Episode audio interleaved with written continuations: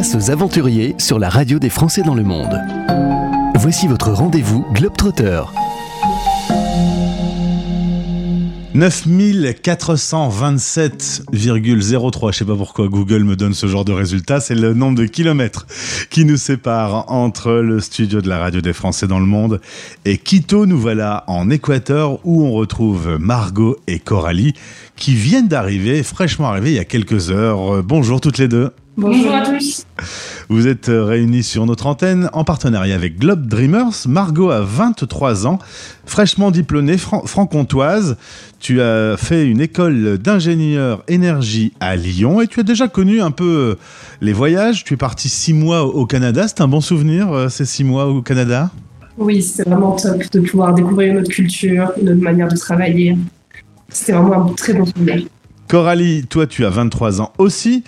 Vous vous connaissez dans la vie, vous êtes copine dans la vie. Tu sors d'un master sciences de l'océan, de l'atmosphère et du climat. D'abord, j'ai découvert qu'à Lyon, on pouvait faire un master sciences de l'océan, de l'atmosphère et du climat. Et quant à toi, c'est ton premier grand voyage. T'es jamais allé très très très loin de chez toi.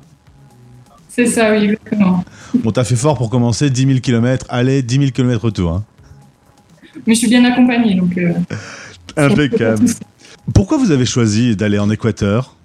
Parce que c'est un pays d'Amérique centrale et ça me à cœur de visiter cette région du monde tout en étant, tout en pouvant contribuer à protéger notre planète parce qu'on retrouve du coup l'Amazonie qui est vraiment le, poumon de notre planète.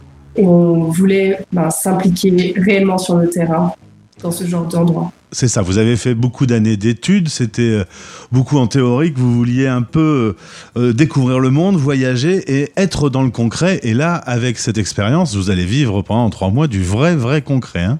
c'est ça, on va mettre en pratique ce qu'on a pu apprendre et découvrir sûrement encore plein d'autres choses dans alors pour pouvoir réaliser ce projet, vous vous êtes associé avec Be Wild. Est-ce que vous pouvez me présenter cette association?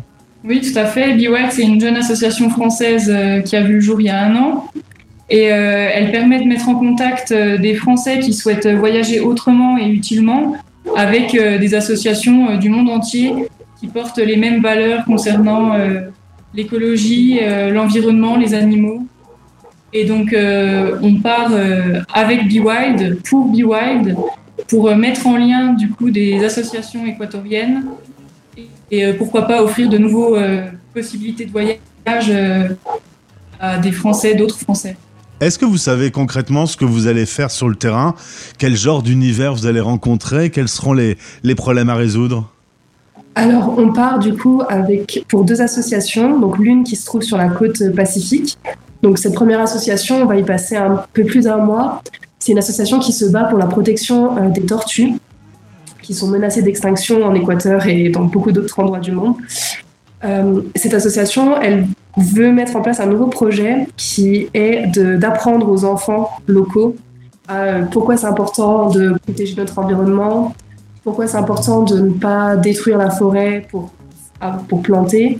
Donc en fait, ils veulent leur apprendre à gagner euh, leur vie tout en protégeant et en respectant surtout la nature qui nous entoure.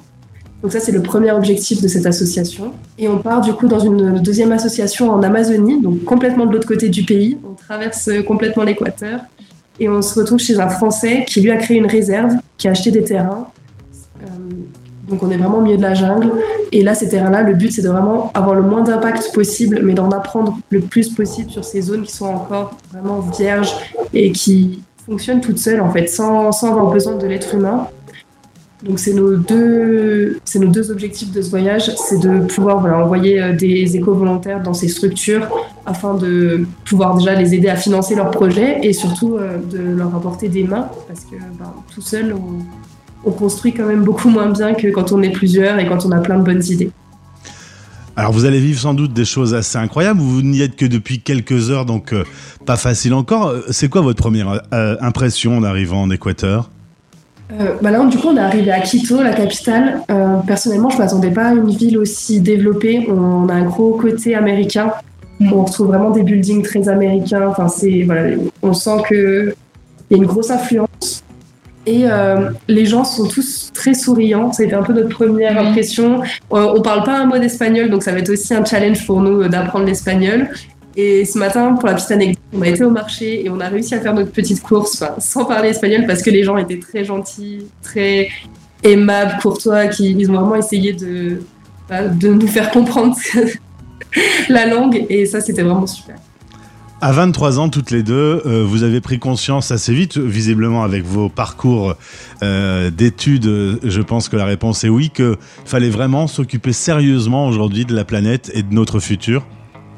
Oui, pour l'une comme pour l'autre, euh, depuis très jeune, on a cette sensibilité-là à la nature, à l'environnement. Et pour nous, c'est... Enfin, je pense que c'est en train de devenir vraiment un mode de vie, de vivre en accord avec nos valeurs. C'est ça, on a eu toutes les deux un peu un déclic écologique euh, de par nos passions communes, mais aussi par notre formation, où on se rend compte que c'est réel, que c'est aujourd'hui, que c'est pas demain, qu'on en parle déjà depuis trop longtemps et que les actions, elles traînent un petit peu. Donc c'est pour ça on voulait passer, ben, on voulait passer la seconde et au lieu d'agir derrière un bureau euh, en France, ben, venir sur place et pouvoir être active. Alors, avec Globe Dreamers, on peut soutenir votre cagnotte. Il faut rappeler que le voyage, les frais de voyage et tout ce que vous allez vivre là-bas sur place, vous le financez vous-même. Et participer à la cagnotte, c'est euh, uniquement aider l'association partenaire avec qui vous partez. Exactement. Tous les fonds récoltés grâce à la cagnotte sur Globe Dreamers permettront euh, de faire des dons aux deux associations qu'on rejoint. Donc, Kosombi du côté pacifique avec euh, les tortues notamment, et Sacha Yachak euh, dans l'Amazonie, euh, dans la réserve naturelle. Coralie, c'est ton premier grand voyage. Margot, tu découvres une zone du monde que tu ne connaissais pas non plus.